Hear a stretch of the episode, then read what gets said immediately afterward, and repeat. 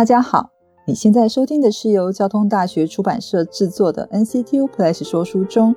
这个节目将为大家朗读书，分享好书，用声音说书的故事给你听。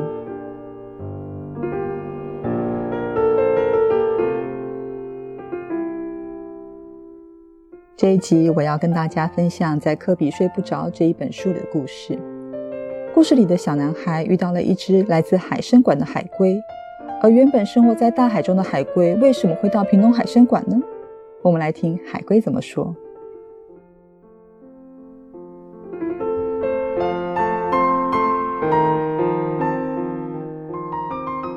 亮晃晃的太阳光落在外头，同时亦下着细雨。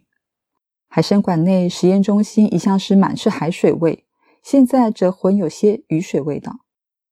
作为一只两度被不同人群捕捉的海龟，对于海洋，我总是充满着自由的渴望。遥想那时港口边海浪冲刷碎石，我本来是带着别人的愿望在游泳，但后脚却经常传来阵阵疼痛与无力感。我忽然想到浦岛太郎所解救的那只海龟，为了报答浦岛太郎的救命之恩，就把太郎带到海龙王宫参观了一轮。不过，我又不是来自龙宫。真搞不清楚人们为什么觉得我可以带着他们的愿望上达天听呢？民间信仰可是多到千奇百怪。那是一个面海的小村庄，村内的人口不多，靠着出海捕鱼来维生。小村庄的气候温和，常常出着太阳。可是那边的人不知道遭遇什么困境，总是显得郁郁寡欢。他们脸上带着忧虑与不安，却仍希望能向上天传递他们的祈求。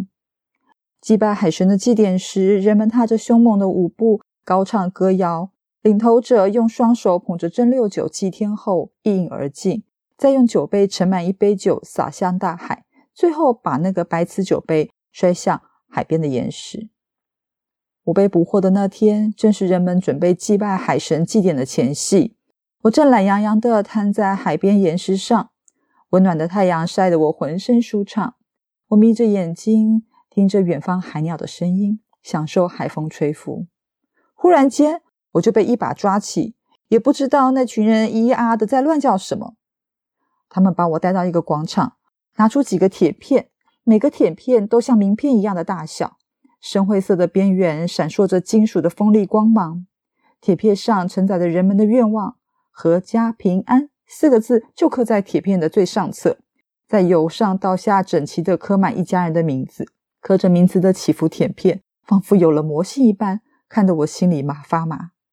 当我望着这些刻的字的铁片，正发着呆时，突然就有人从背后把我抓了起来。同时间，听见某种机械精锐的声音，叽叽叽叽的不曾间断的叫着。这种高频声音越来越大声，而且正一步一步的逼近我。我开始觉得自己全身都在颤抖。突然间，那个机械声猛刺在我的贝壳上，开始。哎呦，好痛啊！那是我的全身颤抖摇晃。我想有一部分是因为机械入侵导致，而另外一大部分是因为我害怕到没办法控制。这个机械声音不停的传达过来，全世界好像只剩下这个声音了，而且把我的意识切成支离破碎。这个凄厉的声音就像是替无法体会到痛楚的贝壳哀嚎着，无法再多看，就直接闭上眼睛。又不知道过了多久以后，我的贝壳的尾端就多了三个砖孔，而且像挂钥匙一样被挂上那些刻有名字的铁片。放我出海的时候，我回头看到这些在我贝壳上钻洞和挂铁片的人就站在岸边，他们吆喝，他们歌颂，他们哭泣，他们目送我离开。最后，印有“阖家平安”字样的铁片就随我在大海中载浮载沉。我身带那些铁片游啊游着。想象自己好像成为某种形式上的朝圣者，拖着一家人的寄望前行，直到双脚无力。对于承载他人欲望的朝圣者来说，我没有目标，更没有心灵上的波涛汹涌，只是带了一些起伏铁片游回海里。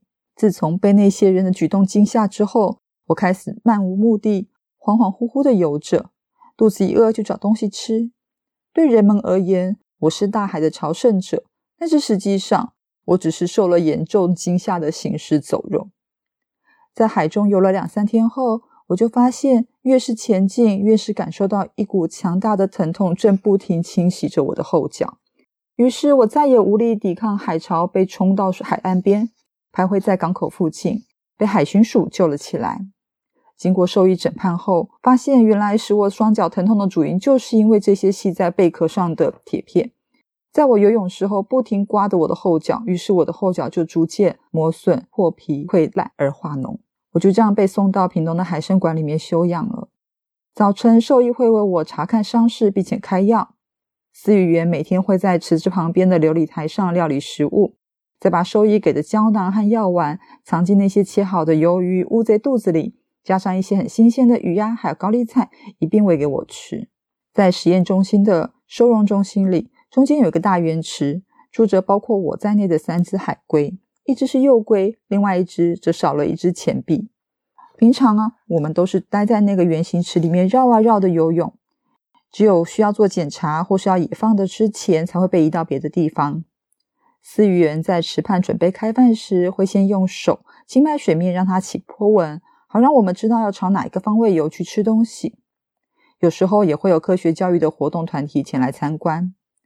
这些日子里面，我逐渐习惯人影的来去。在早上固定有东西吃，同时也认识了其他海龟们。有一天，我想起了这个往事，询问同在收容中心的其他两只海龟，对他们来说，自由是什么？小海龟说：“这里。”这个小脑袋啊，开始转了一下后，马上改了一下答案：“嗯，是大海吧？”他说完了就游开了。这个回答从字面意义上可能不是这么肯定，但是小海龟的答案却无疑是包含着他的信仰。而那种信仰是宽广而且细致到没有办法看见的。那只比较老的独臂海龟则说：“自由是有限制的。”在那几天，大海时常出现在我的梦中，有时是一副天空蓝的慈祥面孔，就像儿时常见海龟爷爷脸上微笑；有时是一匹正在奔驰的野马；有时则惆怅的很像夕阳余晖；有时呢，则是深不见底的窟窿。恐惧如涌泉下而上，不断的涌出。有时它没有形体，而是一种感受，透明带咸的感受。以前的我，生活就是生活，平常要花时间躲避天敌和猎食，饿了就吃，吃完了就在海里游，冷了就游到上层造些阳光，热了就往下游避避暑。现在待在这个大池里，必然安全，衣食无缺，也不会遭到攻击。但是在大池子绕久之后，总是感觉有某些不对劲的感觉，很奇妙吧？那种感觉，就像是吃下几条冷冻鱼，肚子像是饱足了，可是又好像不是这么回事。后来我在收容中心的大型圆池里游了好几个月，终于有一天，他们就把我移到比较小的水池里，在我背上装了一个发报器，好追踪出海后的路线以及去向。终于到了野放的日子，兽医呢叮咛我，从今天开始要特别的小心，尤其是那些渔船捕捞网，还有船只背后的螺旋桨，这两项东西啊都是致命的，要我远离它们。捕捞网的作用原本是拖着一个网子在海底捕鱼，只是当我们游过去，不幸卡进网子时，就是梦魇的开始，因为接下来几个小时的拖网行程会让我们无法游出水面换气，不断的挣扎，终将就会溺毙了。船只背后的螺旋桨是另一种致密机器。兽医告诉我，之前有些海龟游得离船只太近，不慎被卷入船只背后的螺旋桨，就会当场被高速转动的桨所击毙，好恐怖哦！一脸担心的兽医还唠唠叨叨的叙述其他一些人为垃圾的危险，像是吸管啊、塑胶袋等，也是不要接近为妙。我被野放那一天，除了海参馆的人员和海巡署以外，还有一些佛教团体参与。有爷爷奶奶，有爸爸妈妈带着小孩，也有邀请法师来帮忙的。在那个遮阳棚底下，人们团团围着绕在我的四周，朗诵着一种关于放生的祈福咒语。我从箱子往上望去，各个面孔都好像一窥我现在的样子。探头探脑的小孩和大人们都让我感到害怕，并且回想以前那个遭遇。关于那个尖锐高频的钻我的盔甲的声音，就是我的贝壳的声音，还有那个晃动的世界。然后呢，这些人就一边念经，法师一面拿着水沾到那个手，从海个玻璃杯的水再洒向我们的四周，口中也是念念有词。接着，装着我的箱子被四位穿着亮橘色的海巡署人员缓缓抬起，开始向海走去。跟随着兽医的步伐，后面是法师，我还有海巡署人员，再来就是其他参与者。大家依照顺序排成一列的画面，很像在游行。哎，几分钟后，箱子就被垂直的放在靠近海岸线的沙滩上。我开始奋力向前爬去。刚爬出箱子的时候，我发现大家都很忙碌。我耳边听到有人开始奋力喊：“海龟加油！海龟加油！”有人开始重复大喊：“哦妈咪巴咪哄，哦妈咪巴咪哄。”有人开始拿着手机和相机这些摄影装备，想要拍下我这段经历。小孩们开始目不转睛地盯着我瞧，生怕漏看了哪一幕。法师呢，就是一边在我旁边继续洒水，兽医也来帮我调整前进路线，而每天喂我的饲育员则是从头到尾站在旁边默默观望着，直到我快要抵达海岸线。大家的心情看起来都很复杂。这些宗教团体、兽医、饲育员、小孩子们，大家望向我即将消失在一望无际的海平面之间。这一次，人们一样目送我离开，只是他们的目光没有彷徨和不安，比较多的像是好奇，也比较多笃定。这些人对于自己现在生活的目标是什么呢？他们有想追寻的东西吗？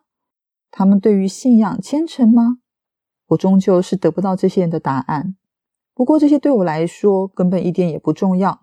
这些人类的东西，这些仅止于好奇的问题，就别带回大海了。重点是我经历了一遭。其实从沙滩到大海，只有短短几分钟以内，自由的念头已经在我的脑海中反复出现和消失了好几遍。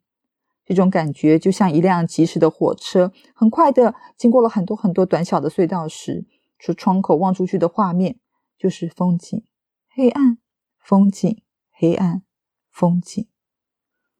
几秒钟之后，在沙滩的尽头上铺上了一层浪花。那些我所感受的浪花，使我要当一个朝圣者。故事就到这里为止了。海龟到了海洋中，究竟会再发生什么事呢？我们可能没办法知道。